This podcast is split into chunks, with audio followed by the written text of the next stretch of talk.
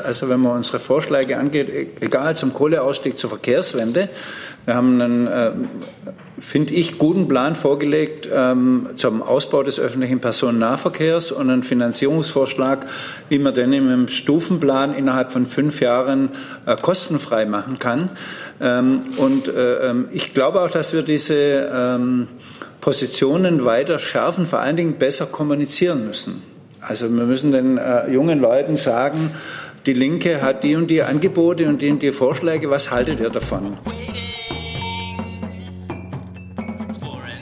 Ich begrüße Katja Kipping, die Parteivorsitzende von Die Linke, Bernd Rixinger, Parteivorsitzender von Die Linke, Martin Schirdewan, Spitzenkandidat von Die Linke für die Europawahl, sowie Christina Vogt, Spitzenkandidatin von Die Linke in Bremen. Und ich begrüße außerdem den Landessprecher aus Bremen, Felix Pieter. Da basteln wir gerade noch an einem Namensschild. Das kommt aber. Liebe Hörer, hier sind Thilo und Tyler. Jung und Naiv gibt es ja nur durch eure Unterstützung. Hier gibt es keine Werbung, höchstens für uns selbst. Aber wie ihr uns unterstützen könnt oder sogar Produzenten werdet, erfahrt ihr in der Podcast-Beschreibung. Zum Beispiel per PayPal oder Überweisung. Und jetzt geht's weiter. Frau Kipping. Einen schönen guten Tag. Als erstes möchte ich mich natürlich bei unseren Wählerinnen und Wählern und bei den Wahlkämpfenden ganz herzlich bedanken. Die Europawahlen waren für uns ein Warnsignal, was wir ernst nehmen denke, wenn wir uns auf die Ursachenanalyse begeben, ist eins sehr auffällig. Das ist der Unterschied, den wir bei den Europawahlen und bei den Wahlen zur Bremer Bürgerschaft errungen haben. Und ich finde, an diesem Unterschied kann man was ganz gut ablesen. Dort, wo die äh, Wählerinnen in ihrer Breite das Gefühl haben, dass eine Stimme für die Linke vielleicht richtig, aber womöglich irrelevant ist, weil in ihrer Wahrnehmung, weil wir sowieso nicht etwas verändern können, dort stagnieren wir bestenfalls dort, wo wir nicht nur die Probleme richtig benennen, sondern auch Lösungen umsetzen könnten, da ähm, legen wir zu. Und ähm, das ist für mich sozusagen ein klares Signal, dass wir uns auch als Bundespartei entsprechend aufstellen sollen und sagen sollen, es ist wichtig, ähm, dass wir von Bremen lernen. Und ich glaube, Bremen hat ja eins gezeigt, wenn man ausstrahlt, ähm, wir sind bereit, unser gutes Programm auch in der möglichen Landesregierung umzusetzen, dann kann man zulegen. Ansonsten ist zu den Wahlen noch zu sagen, die GroKo ist jetzt Mikro. Die großen Volksparteien, die ehemals großen Volksparteien gehören zu den großen Verlierern dieser Wahl. Ähm, die Frage ist nur noch, wer wird die GroKo ablösen bei den nächsten Wahlen? Ich meine, jede Regierung mit der Union, egal ob Jamaika, GroKo oder Schwarz-Grün, wird nicht in der Lage sein, die Zukunftsaufgaben zu lösen, noch wird sie in der Lage sein, die soziale Spaltung in diesem Land zu überwinden. Und deswegen beginnt jetzt, denke ich, der Kampf darum, dass wir in der Gesellschaft Mehrheiten haben, links der Union. Kurzum, für uns beginnt jetzt der Kampf um neue linke Mehrheiten. Vielen Dank. Herr Rixinger. Ja, mit der Europawahl können wir nicht zufrieden sein. Wir haben unser Wahlziel äh, nicht erreichen können. Die Hauptursache dürfte dafür gewesen sein, dass wir zwar in der Frage der sozialen Kompetenz durchaus dazugewonnen haben, aber das äh, überwältigende Thema bei dieser Europawahl war ganz sicher der Klimaschutz. Und dort hat man ähm, haben wir zu wenig kommunizieren können, dass die Linke ein äh, gutes Konzept hat, Klimaschutz und die Frage der sozialen Gerechtigkeit miteinander in Übereinstimmung zu bringen. Somit ist uns nicht gelungen, insbesondere den Schwung, den wir nach der Bundestagswahl hatten, äh, im Zuwachs von jungen Wähler und Wählerinnen und auch Mitgliedern bei der Europawahl entsprechend umzusetzen. In Bremen ist uns das deutlich besser gelungen. Da sind wir sehr glücklich über das Ergebnis und die Linke ist im Spiel und es wird auch interessante Diskussionen geben, welche Auswirkungen Bremen auf, die, äh, äh, auf den Bund hat. Und ich äh, hoffe, dass die Debatte um linke Mehrheiten und linke Regierungspolitik dadurch einen neuen Schwung kriegen kann. Das wird natürlich sehr stark von den Grünen abhängig sein ob sie sich trotz äh, rot-rot-grüner Mehrheit, der deutlichsten Mehrheit, äh, dann doch für Jamaika entscheiden oder ob sie sich darauf einlassen, eine andere Regierungsmehrheit äh, mit uns zusammen anzustreben. Ansonsten äh, müssen wir feststellen, dass wir ähm, erstmals ähm, auf der europäischen Ebene schlechtere Ergebnisse haben wie bei den Kommunalwahlen. Also dort, wo wir konkret dran sind, konnten wir zum Teil besser überzeugen. Und wir haben ein gewisses West-Ost, Ost-West-Unterschied. Wir haben im Westen teilweise unser Ergebnis gehalten, auch bei Kommunalwahlen zugelegt, aber wir haben doch starke Verluste. Froh stimmt mich, dass der Aufstieg der Rechten zumindest mal vorerst gestoppt ist. Herr Schirdewan, bitteschön. Ja, vielen Dank. Ähm, natürlich können wir nicht zufrieden sein mit dem Ergebnis, das wir bei den Europawahlen erzielt haben. Das äh, sind wir auch nicht. Die thematische Dynamik dieses Wahlkampfes hat dazu geführt, dass wir, obwohl wir richtige und auch radikale Antworten für Klimaschutzpolitik äußern, äh, hinter den äh, tatsächlich äh, Grünen an dieser Stelle äh, zurückgetreten sind. Wir werden das äh, intern diskutieren. Man muss an der Stelle aber auch sagen, dass das Ergebnis leider am europäischen Trend liegt. Die Linke hat in einigen Mitgliedstaaten der Europäischen Union leichte Verluste hinnehmen müssen.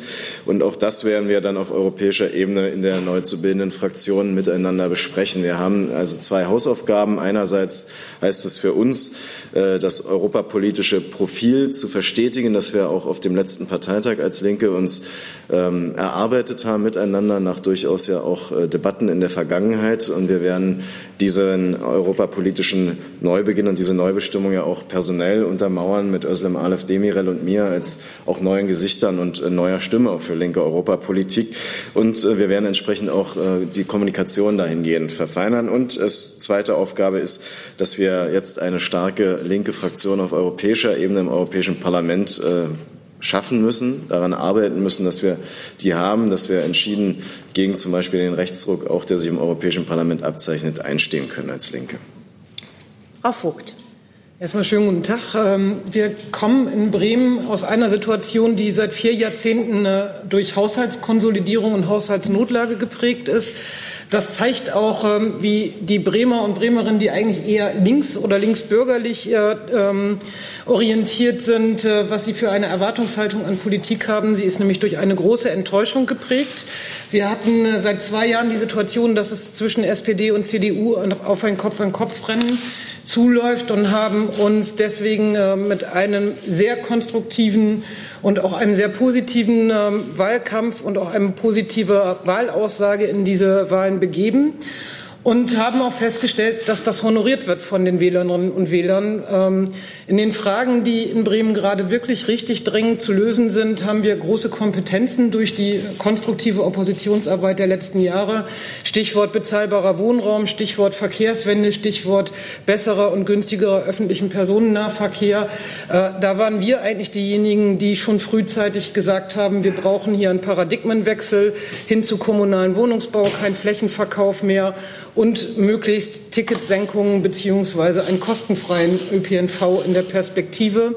Das andere, was uns zugute gekommen ist, ist, dass wir tatsächlich seit Jahren konsequent äh, in der Frage der sozialen Spaltung dieser Stadt uns für arme Stadtteile einsetzen. Wir haben auch sehr viel aus der Opposition erreicht. Allein in den letzten Monaten sind äh, für den ärmsten Stadtteil einige Sachen, die wir beantragt haben, beschlossen worden, zum Beispiel was die äh, ärztliche Versorgung angeht.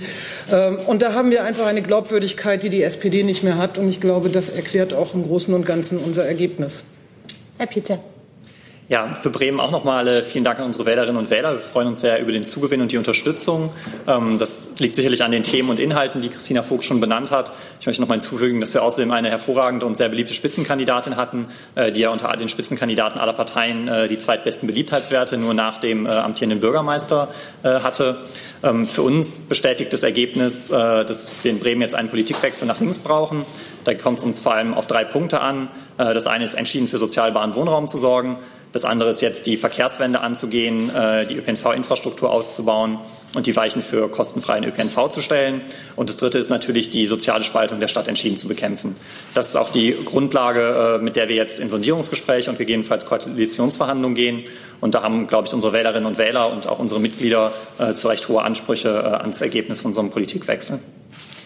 Herzlichen Dank für diese Statements. Wir kommen zu Ihren Fragen. Für die gelten wie immer folgende Regel. Eine Frage, eine Nachfrage. Und weil eben nicht alle alle kennen, bitte ich auch an dieser Stelle noch mal jeweils um eine kurze Vorstellung. Wer möchte beginnen?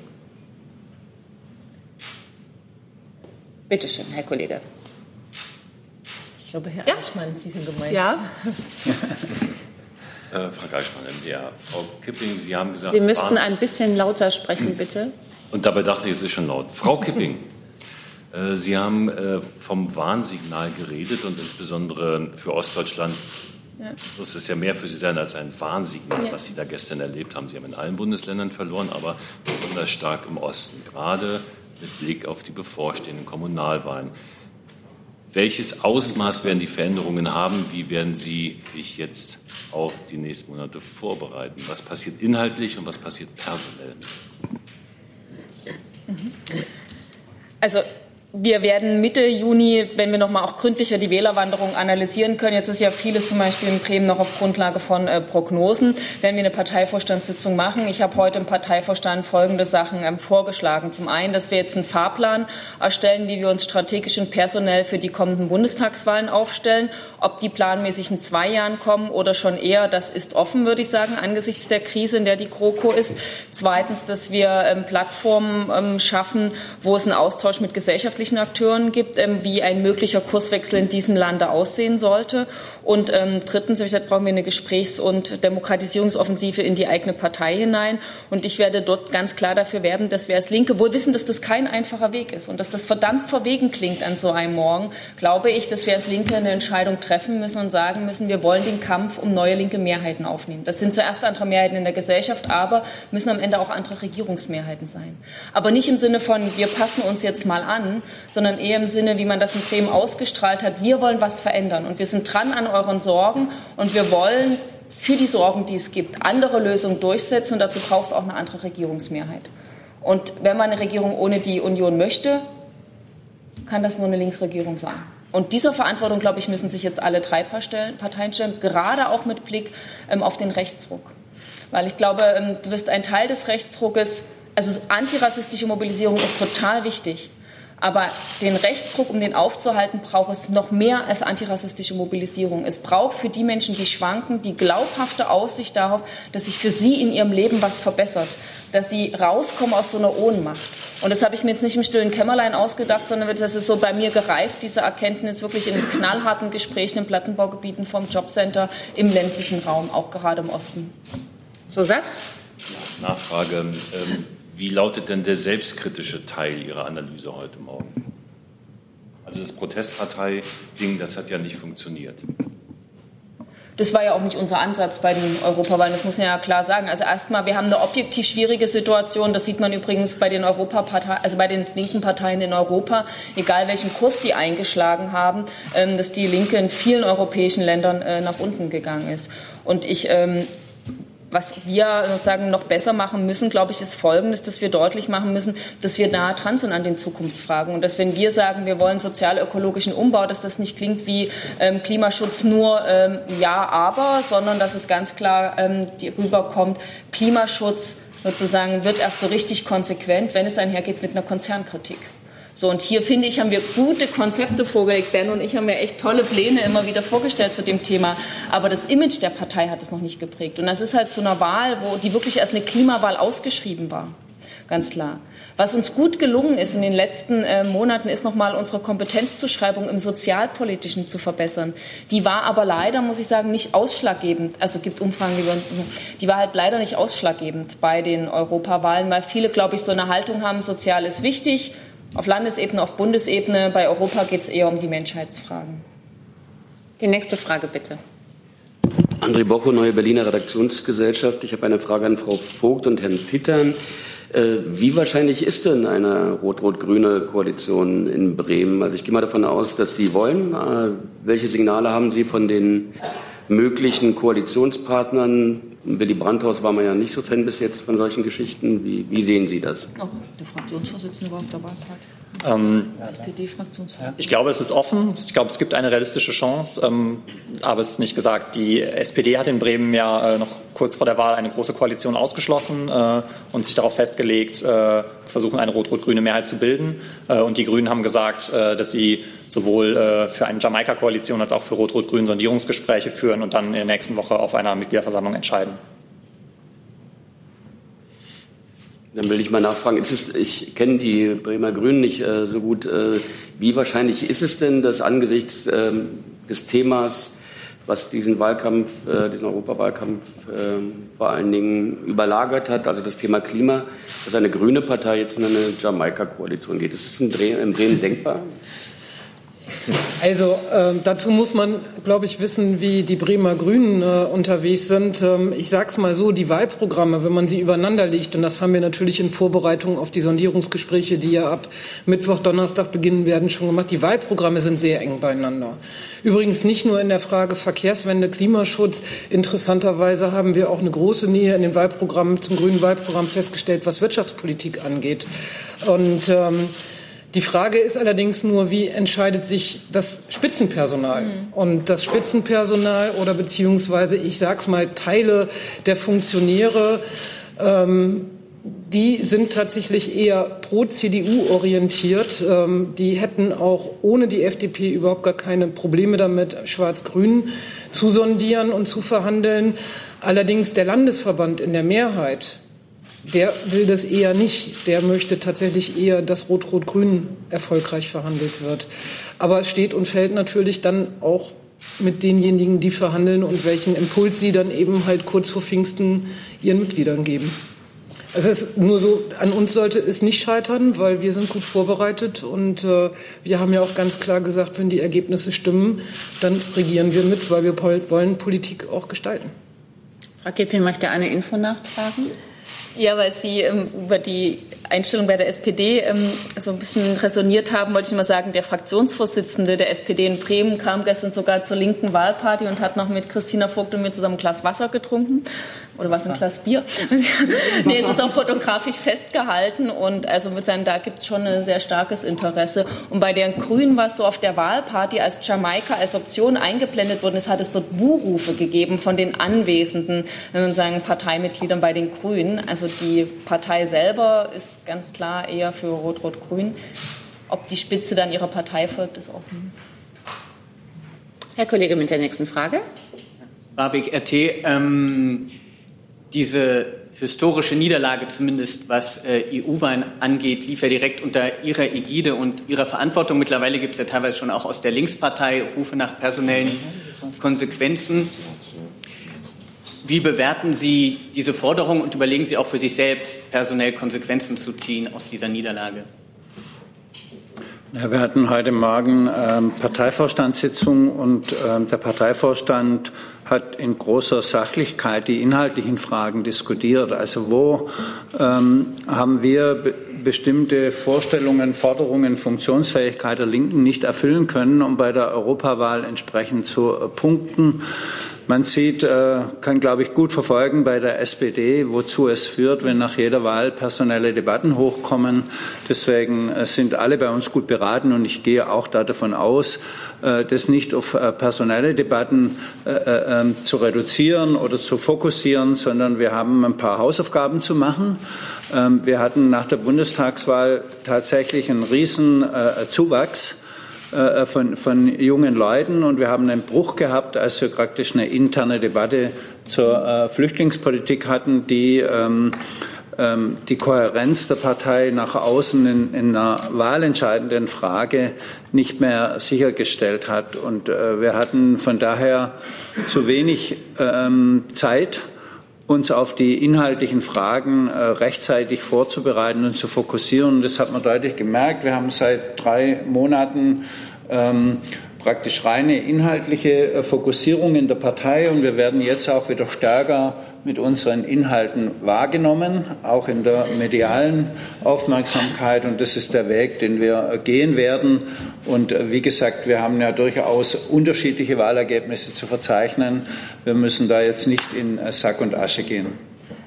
Hinzu kommt, es stehen ja gerade in der Bundestagsfraktion vielleicht demnächst Entscheidungen an und da scharren halt auch ein paar Leute mit den Füßen. Vielleicht muss man das auch nicht so überbewerten. Zusatz? Eine Nachfrage noch. Ähm, Herr Rixinger, bei Ihrem kurzen Intro bin ich über die Aussagen gestolpert, soziale Kompetenz dazugewonnen. Und Stopp der Rechten jetzt sind ja bundesweit die stärksten Zugewinne für die AfD bei Arbeitern 13 Prozent und bei, bei Arbeitslosen um die 16 Prozent. Da würde mich interessieren, wie erklären Sie diesen Einbruch in ein einstiges linkes Stammmilieu? Ja, ich glaube, dass man diese Begriffe Arbeiter, Angestellte nicht mehr so äh, verwenden kann wie äh, früher. Wir wissen ja aus vielen Erfahrungen, dass wir in bestimmten Bereichen der Beschäftigten dazugewinnen. Ähm, aber bei, also zum Beispiel bei äh, Krankenpflegerinnen, bei Altenpflegerinnen, bei Erzieherinnen, in, äh, ähm, auch in den modernen Berufen, die laufen eben nicht unter Arbeiter, sind aber ganz normale Lohnabhängige und ganz normal lohnabhängig Beschäftigte. Und äh, wir verlieren zum Teil in ganz klassischen Arbeitermilieus. Das stellt uns keinesfalls zufrieden.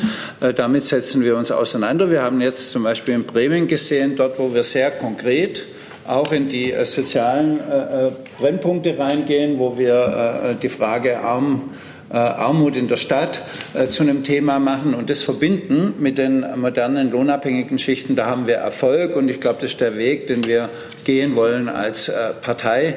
Da muss man eben auch eine gewisse Geduld haben. Frau Kollegin, bitte. Ja, Katharina Schuler von Zeit Online. Äh, müssen Sie sich nach dem Europawahlergebnis vielleicht nicht doch eingestehen, dass diese Strategie, sich sehr stark auf junge Großstädter zu fokussieren, eben ein Stück weit gescheitert ist? Und ähm, zu den personellen Konsequenzen. Ähm, es gibt ja jetzt auch schon die Forderung aus Ihrer Partei, den Parteitag äh, vorzuziehen auf die Zeit nach der Thüringen-Wahl und dann sozusagen eine komplett Neuaufstellung zu machen. Was sagen Sie dazu? Na, ich glaube, wir haben jetzt eine klare Verabredung für einen Fahrplan, der ansteht.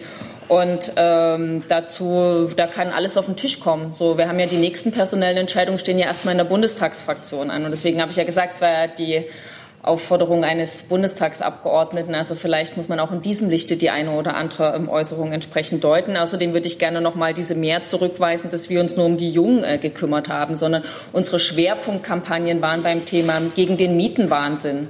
So, ähm, wir haben das Thema ähm, auch runtergebrochen auf den ländlichen Raum. Die Pflegekampagne hat ja mitnichten im allein dieses Thema gemacht. Und nochmal, was ähm, die Gewinne anbelangt. Also es ist ja nicht alleine so, dass die ähm, AfD bei den Arbeitern dazu gewonnen hat, auch die Grünen. So, also das, man kann halt sagen, dass die Arbeiter in sich sehr viel differenzierter und äh, vielfältiger sind und man nicht einfach sagen kann, die kriegst du mit dem einen Zugewinn. Tatsache ist, dass leider die soziale Frage bei den Europawahlen nicht das Ausschlaggebende war. Denn wir haben zugelegt in der Kompetenzzuschreibung bei sozialen Themen. Das ist auch ein Ergebnis unserer Arbeit. Die war aber für die Leute nicht ausschlaggebend, sondern es war eher eine Frage der Haltung. Wie du es mit Europa? Wie du es mit der Flüchtlingssolidarität? Und wie du es bei den großen Menschheitsaufgaben wie Klimaschutz? Das war eher ähm, also für die, für die Abstimmung bei den Europawahlen ausschlaggebend. Ja, und vielleicht ist es auch umgekehrt, nur ähm, hätten wir nicht die, wir sind ja, haben ja trotzdem überdurchschnittliche Wahlergebnisse bei den äh, Jungen. Hätten wir die nicht, äh, wird es deutlich schlechter für uns aussehen. Also vielleicht ist die Strategie gar nicht so schlecht. Herr Bocher nochmal. Frau Kipping, äh, Sie haben von die scharrenden Füße in Ihrer Fraktion erwähnt. Sie scharren ja offenbar nicht mehr mit. Ähm, ist, ist Ihre Ankündigung, nicht für den Fraktionsvorsitz anzutreten, eine direkte Reaktion auf das Wahlergebnis von gestern? Nein, die Entscheidung habe ich äh, vor vielen Wochen getroffen. Ich ähm, fand es wichtig, dass wir die Auseinandersetzung um die ähm, Personalentscheidung in der Fraktion aus dem Europawahlkampf raushalten. Das war eigentlich auch eine Vereinbarung ich musste ja dann noch bei so ziemlich jeder Pressekonferenz da um Verständnis ähm, bitten. Und äh, mir waren zwei Dinge wichtig. Erstens, das rauszuhalten aus dem Europawahlkampf. Und zweitens finde ich es für mich eine demokratische Selbstverständlichkeit, dass ich zuerst einen Parteivorstand über so eine Entscheidung informiere und danach an die Öffentlichkeit gehe. Und da habe ich die heutige Parteivorstandssitzung ähm, abgewartet. Aber die Leute, die das vorher wussten und bezeugen können, dass die Entscheidung bei mir schon länger gefallen war, die haben ganz gut dicht gehalten. Herr Warwick? Ähm, Herr Schirdewan, die, bei Erstwählern sind, ist die Linke hinter die Satirepartei die Partei gefallen. Wie erklären Sie sich diese geringe Attraktivität, gerade auch mit einem eigentlich recht jungen Kandidatenpaar für die EU-Wahl? Aber wissen Sie, wir haben in den letzten Jahren ja viele jüngere Mitglieder insbesondere gewonnen, also tatsächlich Tausende, die in die Partei eingetreten sind. Und das auch, weil wir so aktiv in den verschiedenen sozialen Bewegungen sind, weil wir uns stark machen, zum Beispiel im Bereich auch der Seenotrettung, weil wir in der ganzen Mietenauseinandersetzung eine zentrale Rolle spielen als Linke. Und äh, von daher kann ich die Einschätzung an der Stelle nicht teilen, dass wir nicht attraktiv für jüngere Wählerinnen und Wähler oder für jüngere Mitglieder sind. Äh, wir haben äh, sicherlich unsere Ziele insgesamt nicht erreichen können. Und das sieht man ja auch gerade an der Wählerwanderung und dem Zuspruch, den die Grünen bei Jüngeren erfahren haben. Aber wir haben auch bei den äh, jüngeren Gruppen überdurchschnittliche Werte erzielt im Vergleich zum Beispiel zu den äh, älteren Wählerinnen und Wählern bei dieser Wahl. Von daher äh, würde ich das, würde ich Ihre Einschätzung an der Stelle tatsächlich nicht teilen. Zusatz? Gut, aber es ist ja keine Einschätzung, sonst sind Zahlen. Also acht Prozent der Erstwähler haben die Partei gewählt und sieben Prozent, wenn ich mich recht erinnere, auf jeden Fall unterhalb der acht Prozent die Linke daraus. Also es ist ja keine Feststellung, sondern es ist Zahlenmaterial mit dem man ja auch irgendwie umgehen muss, wieso man weniger attraktiv ist als eine Satirepartei. Ja, wir sind ja in der internen Diskussion. Wir sind nicht weniger attraktiv als eine, eine Satirepartei, wie Sie die äh, Partei bezeichnen. Wir ähm, haben natürlich äh, durch diese Besonderheit bei den Europawahlen, dass es keine äh, Sperrklausel gibt, äh, durchaus auch an Kleinstparteien verloren, also Wählerinnen und Wähler abgegeben. Das äh, zeigt ja die Wählerinnenwandlung äh, deutlich. Ich glaube, 600.000 äh, haben sich auf verschiedene kleinere Parteien verteilt.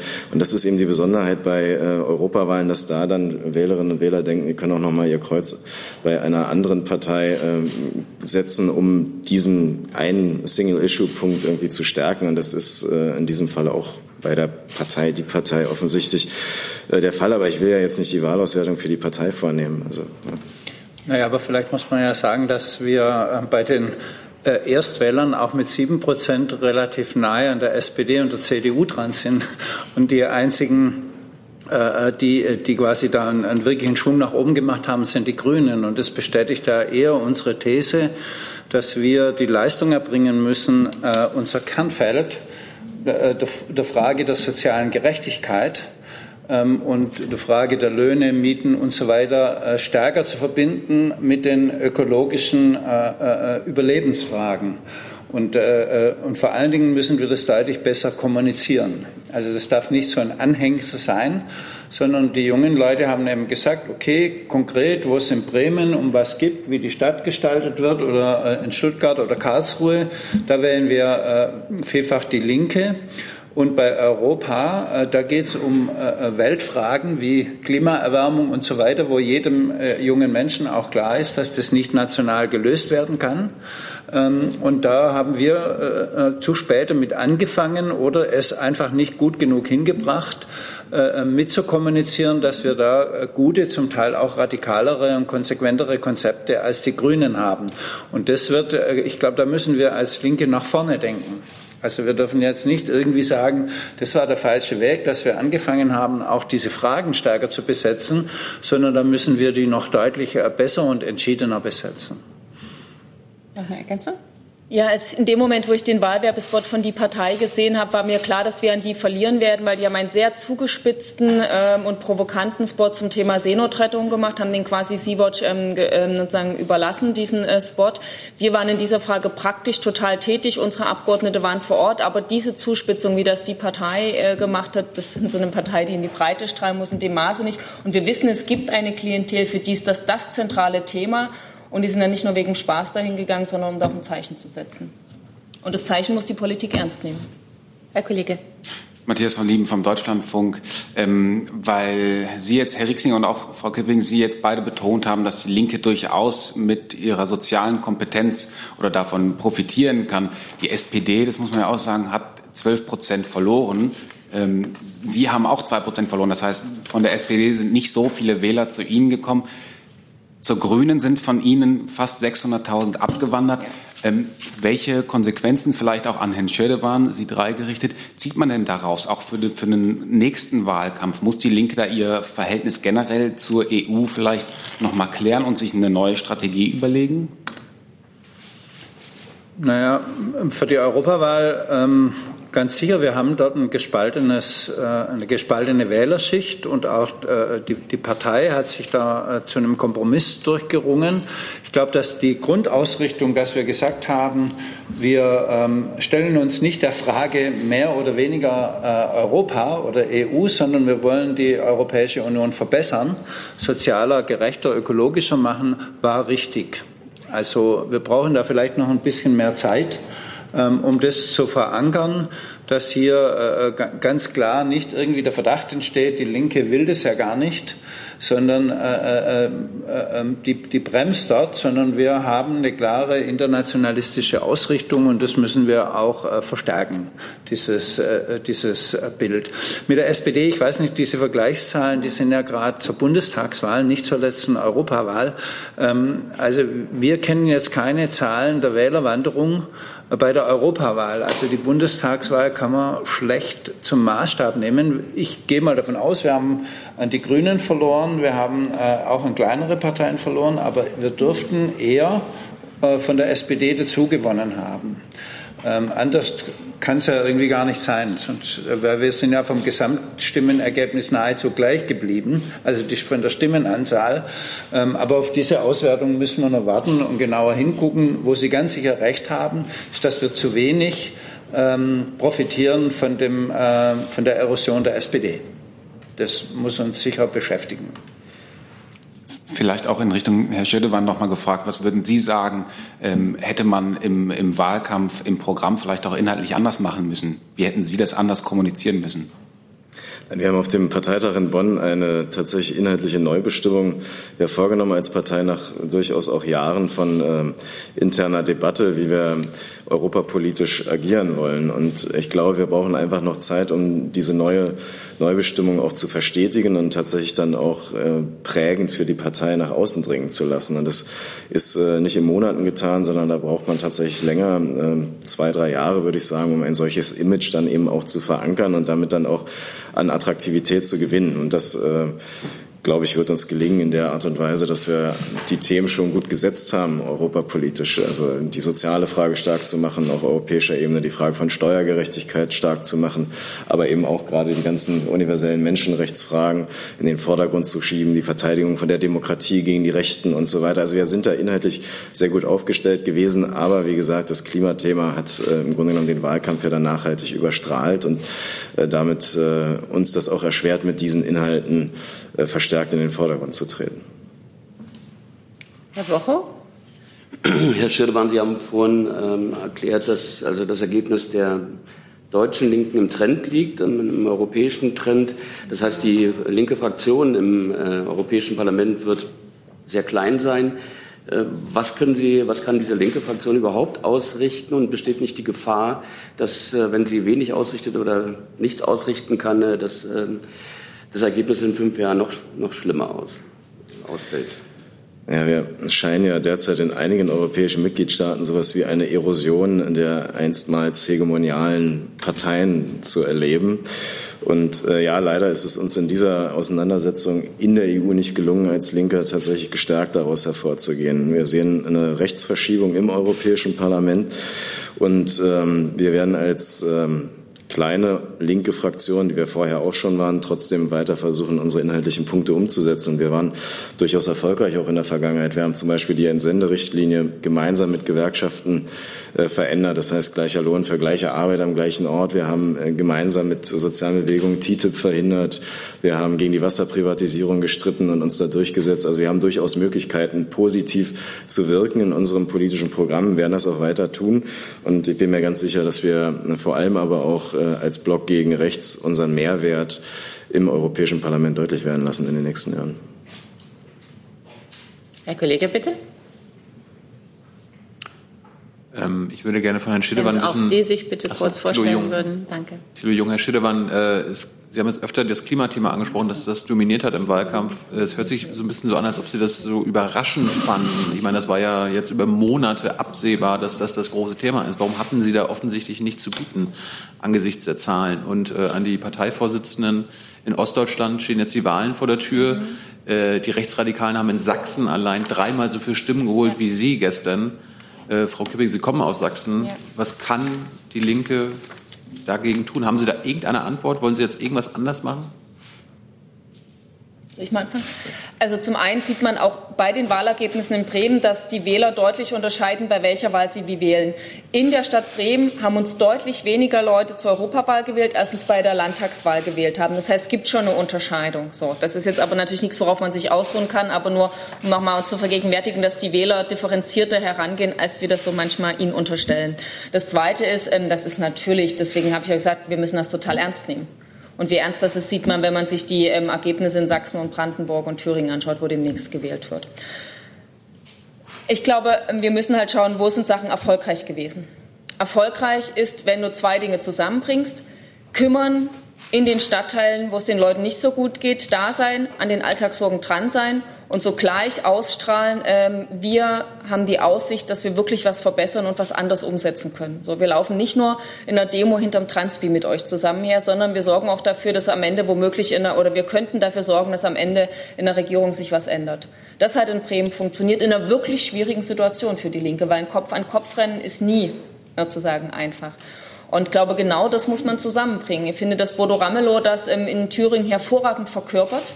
So, zu einem widerständig mit der Warnweste geht er vor jeden Streik frühmorgen vors Werkstatt. Zugleich kennt er jeden Bürgermeister plus die Familienangehörigen beim Namen ähm, und ist an jedem Problem dran. War, glaube ich, in jedem Unternehmen, was es in Thüringen gibt, schon persönlich dabei. Und dieses Kämpferische mit dem ganz klar, ähm, wir sind da und wir können was verändern in der Regierung und nutzen die Möglichkeiten. Das ist was ganz wichtig ist. Deswegen stehen wir dort auch in den Umfragen für die Land Landtagswahlen deutlich besser da.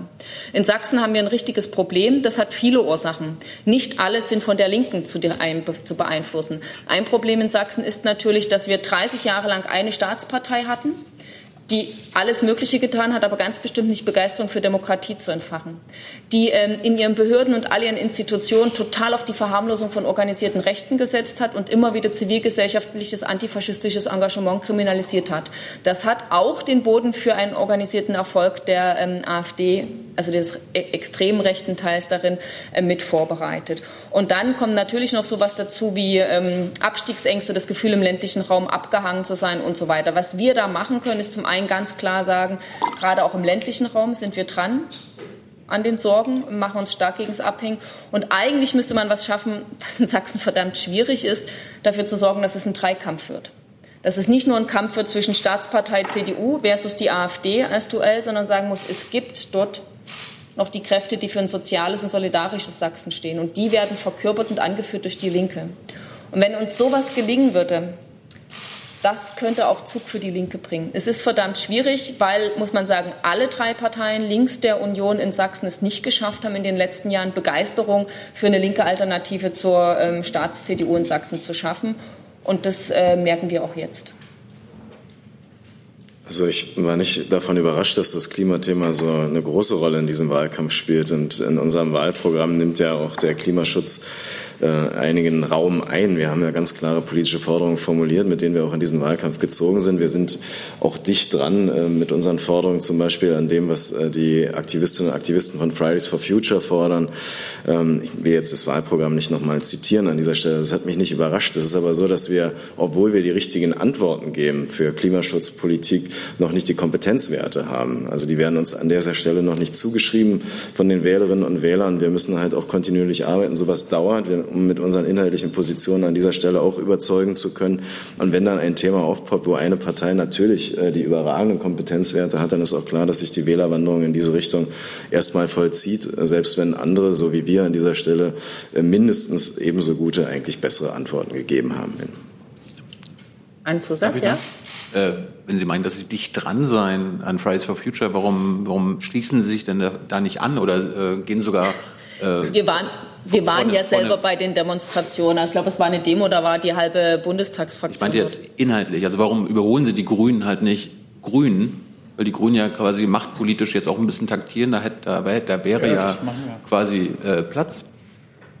Ja, da haben Sie recht. Also ich, ich glaube dass es konzeptionell so ist. Also wenn man unsere Vorschläge angeht, e-, egal zum Kohleausstieg zur Verkehrswende, wir haben einen, äh, finde ich, guten Plan vorgelegt ähm, zum Ausbau des öffentlichen Personennahverkehrs und einen Finanzierungsvorschlag, wie man den im Stufenplan innerhalb von fünf Jahren äh, kostenfrei machen kann.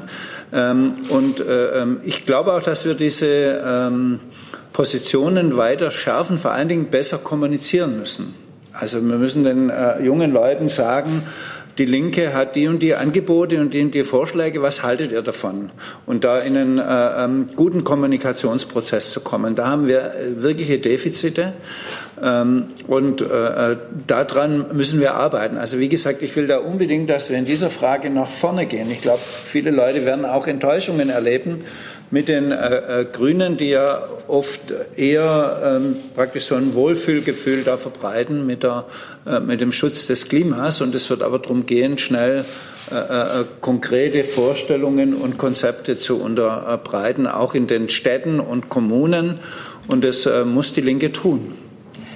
Es gibt einen Parteiencheck von der BUND-Jugend, wo alle klimapolitischen Forderungen, äh, kann man schlecht sehen, abgerufen sind. Die erste Spalte, wo alles grünes Daumen nach oben, da steht oben die Linke.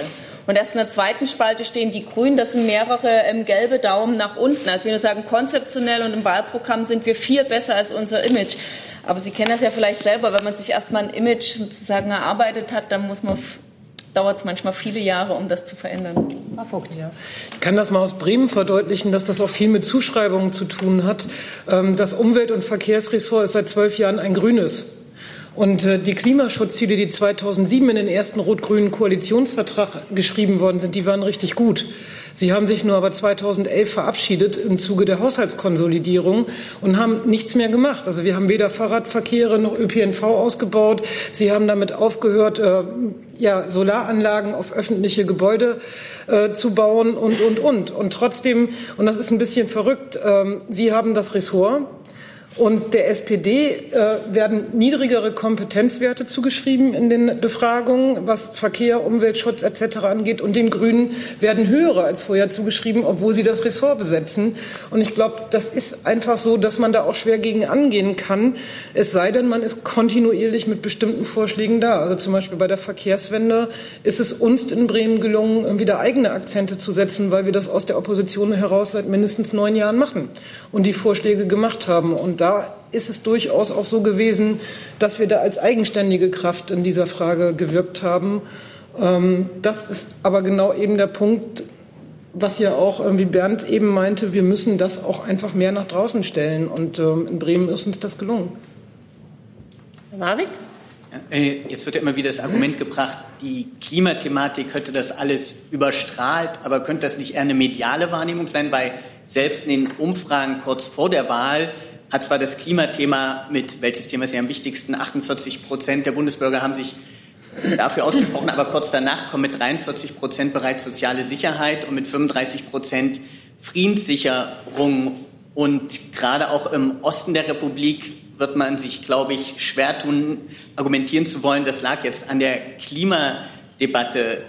Ist es nicht, das hat ja die einen Kollegen schon aufgerufen, nicht eher der Fokus auf gewisse urbane Milieus, und vielleicht explizit zu stark fast die Klimadebatte als den Aspekt der sozialen Sicherung in den Vordergrund zu stellen. Also was ist sozusagen Ihre Analyse für die massiven Niederlagen im Osten? Die kann man ja kaum mit Klimathematik. Ja. Naja, aber man kann uns ja ernsthaft beim, bei der ganzen Wahlkampfanlage nicht vorwerfen, dass, äh, die Frage der sozialen Gerechtigkeit vernachlässigt zu haben. Also fünf von sechs Plakate handeln quasi von äh, äh, sozialen Fragen wie Mieten, Wohnen, Löhne oder ähm, Waffenexporte, also die Friedensfrage. Also die beiden Fragen, da hat die Linke keine Defizite. Also auch nicht in der öffentlichen Wahrnehmung. Ich glaube, dass wir ähm, im, äh, im Osten auch einfach einen Generationsumbruch äh, vor uns haben. Also wir haben, wir sind im Westen eine sehr junge Partei, ähm, die jüngste eigentlich aller äh, aller Parteien sind aber im Osten nicht die jüngste Partei, sondern äh, da haben wir zum Teil das, das Gegenteil. Und wir stehen gerade vor diesem Generationenumbruch. Das heißt, wir müssen auch dort äh, neue äh, Leute begeistern quasi für die, für die linke Politik. Und das wird eine wirkliche Herkulesaufgabe. Und wir haben den Vorteil dort, dass wir ja jetzt ähm, bei, den, bei den Landtagswahlen und auch bei den Kommunalwahlen dort keine kleine Partei sind. Also wir haben dort durchaus Potenzial und das Potenzial müssen wir ausbauen und daran werden wir uns jetzt sofort machen, weil wir haben in wenigen Monaten äh, wichtige Landtagswahlen im Osten. Zusatz? Noch eine Frage die, diese Wahl war ja sozusagen die erste Wahl nach der Rücktrittserklärung von Sarah Wagenknecht vom Fraktionsvorsitz. Das korreliert ja zumindest in gewisser Weise. Sehen Sie da einen Zusammenhang? Die Frage würde an die Parteivorsitzenden auch vielleicht an die Genossen aus Bremen gehen. Also ich also wir haben generell die Situation, dass wir immer bei den Europawahlen zwei Prozent unter den Bundestagswahlen lagen. So, wir haben jetzt, ähm, nachdem dies, diese Entscheidung kundgetan wurde, sind wir eine Woche nach unten gegangen bei den Bundestagswahlen in den Umfragen und sind danach in all den Wochen immer konstant bei neun bis zehn Prozent geblieben. Natürlich ist es so, dass diejenigen, die ihre Entscheidung besonders bedauern, besonders jetzt sage ich mal sagen, das liegt ähm, allein äh, daran. Ich würde sagen, was uns eher geschadet hat, war die öffentlich ausgetragene Kontroverse in der Migrationsfrage weil die hat dazu geführt, dass wir in beiden äh, Seiten verloren haben. Ich würde trotzdem gerne noch mal in den Grundannahme Ihrer Frage, nämlich, dass wir uns auf die urbanen Milieus konzentriert hätten, die, muss, die, die möchte ich einfach widersprechen und das als Fake News bezeichnen, weil allein wenn man meine Termine nimmt, also wissen Sie, ich war in meinem, als Parteivorsitzende in Dürfen, da gibt es 2500 Einwohner im ländlichen Raum in Mittelsachsen, ja. Wir waren dort auf den Marktplätzen mit dem roten Sofa unterwegs. Es wäre jetzt nicht so, dass wir hier nur in, Kreuz, in Kreuzberg und äh, so weiter uns oder Prenzlberg rumgetrieben hätten. Die Plakate haben da waren hier Frauen, die in der Pflege sind, ähm, da so. Das okay, betrifft auch Menschen in Großstädten, aber das ist im ländlichen Raum sogar noch ähm, größer, wenn Sie sich die Clips angucken, die wir zur Wahl gemacht haben. Das war ganz stark mit Akteuren, die aktiv sind, wirklich verankert in verschiedensten sozialen Auseinandersetzungen. Also das war jetzt so, ich würde sagen, den Hipsterpreis. Äh, unser Wahlkampfkampagne war ausdrücklich keine Bewerbung um einen Hipsterpreis, sondern wir waren nah dran an den Alltagssorgen. Im Zuge dessen hatten, das will ich nochmal sagen, das wird eine Kompetenzzuschreibung, die nicht wir uns geben, sondern eine Umfrage, die in der ARD als Chart eingeblendet war, dass wir bei sozialer Gerechtigkeit in der Kompetenzzuschreibung zugelegt haben. Leider ist das eben nicht in dem Maße bei den Europawahlen. Daher war meine Einschätzung, dass wenn man zulegt in Kompetenzzuschreibung, aber bei den Wählern nicht zulegt, dass vielleicht dieses Feld bei den Wahlen nicht als entscheidend galt. Frau Vogt. Wir haben in Bremen tatsächlich die Situation, dass die landespolitischen Themen wahlentscheidend waren. Das haben alle Umfragen ergeben und äh, alle Befragten haben immer gesagt, die landespolitischen Themen stehen bei der Bürgerschaftswahl für sie im Vordergrund. Und da haben wir ja äh, einfach eine breite Verankerung, weil wir äh, als Opposition schon recht erfolgreich gearbeitet haben. Also wenn ähm, die Leute kriegen ja mit, dass der rot-grüne Senat unsere Ideen aufgegriffen hat, dass sie in den Haushalt aufgenommen worden sind oder dass irgendwie, was in anderen Landtagen für eine linke Oppositionspartei fast undenkbar ist, dass sie sogar Anträgen zustimmen und sie nicht irgendwie zwei Monate später in eigener abgewandelter Form wieder einbringen. Ähm, und da hat, haben ja die Leute in Bremen, die Wähler und Wählerinnen auch gemerkt, dass linke Arbeit auch tatsächlich was bewegen kann und Erfolge zeigt. Und was die Wählermilieus in Bremen angeht, ist das schon seit Jahren äh, auch sehr unterschiedlich. Also die, wir haben ein Viertel aller Wählerinnen und Wähler, aller Wählerinnen in dem Fall, sind Frauen über 45. Da sprechen wir die mit unseren Themen direkt an. Das sind die Frauen, die in sozialen Berufen arbeiten, wo die Lohnentwicklung seit 98 so auseinandergegangen ist zu der Lohnentwicklung der, ich sage, überwiegend männlichen Industriearbeiter. Und ähm, wir haben Stadtteile, die gelten eigentlich als wohlhabend, aber da haben wir tatsächlich in realen Stimmen Wählerzuwächse gehabt in den letzten Jahren, weil da sehr viele Frauen leben, die einfach eine geringe Rente haben.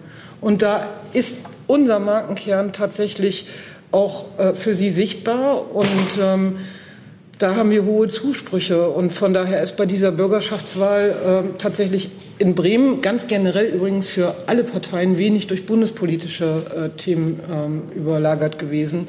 Ähm, das gilt übrigens auch für die SPD. Sie wird sich da nicht auf den Bundestrend zurückziehen können. Also der ist natürlich auch mit dafür verantwortlich, dass sie sinken, aber ähm, es hat auch ganz viel landespolitische Zuschreibungen. Oder nehmen wir mal die Grünen.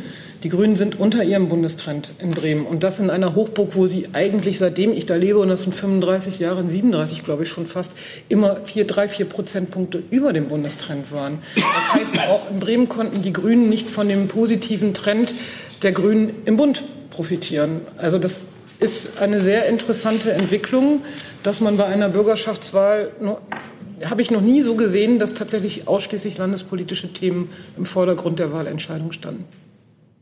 Hey Leute, Jung und Naiv gibt es ja nur durch eure Unterstützung. Ihr könnt uns per PayPal unterstützen oder per Banküberweisung, wie ihr wollt. Ab 20 Euro werdet ihr Produzenten im Abspann einer jeden Folge und einer jeden Regierungspressekonferenz. Danke vorab. Eine letzte Anmerkung oder eine letzte Frage bitte? Eine letzte Frage noch. Ähm, Nochmal, weil wir gerade eben über Frau Wagenknecht gesprochen haben, die ja schon immer noch eine wichtige Rolle bei der Linken einnimmt, vor allen Dingen im Osten. Gestern getwittert, ähm, dass sich die Linke ähm, jetzt, die braucht eine ehrliche Diskussion über unsere politische Strategie. Und das klingt ja doch schon sehr fundamental. Bei Ihnen habe ich jetzt rausgehört, der generelle Kurs ist richtig, aber das wird ja anscheinend von diesem Flügel, dem eher linken Parteiflügel, bezweifelt. Wie sehen Sie das? Ich finde, wir brauchen in der Tat eine grundlegende Debatte über unsere strategische Ausrichtung. Vielleicht ähm, kommen wir zu unterschiedlichen Schlussfolgerungen, äh, was wie richtig ist. Aber Tatsache ist, dass wir bei dieser Wahl ähm, vor allen Dingen an die äh, Grünen verloren haben. Und das war eine Gefahr, auf die wir immer hingewiesen haben. Aber ich finde in der Tat, wir müssen uns neu aufstellen. Ähm, strategisch. Und dazu gehört meiner Meinung nach, dass wir klar sagen, wir müssen den Kampf um neue linke Mehrheiten ähm, machen. Also ich finde jetzt nicht so, soll alles einfach so weitergehen. Es braucht eine klare Verständigung intern und da muss alles auf den Tisch. Und da sind alle eingeladen dazu. Ich danke an dieser Stelle.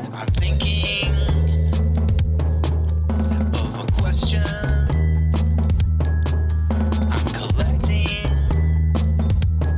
all my information.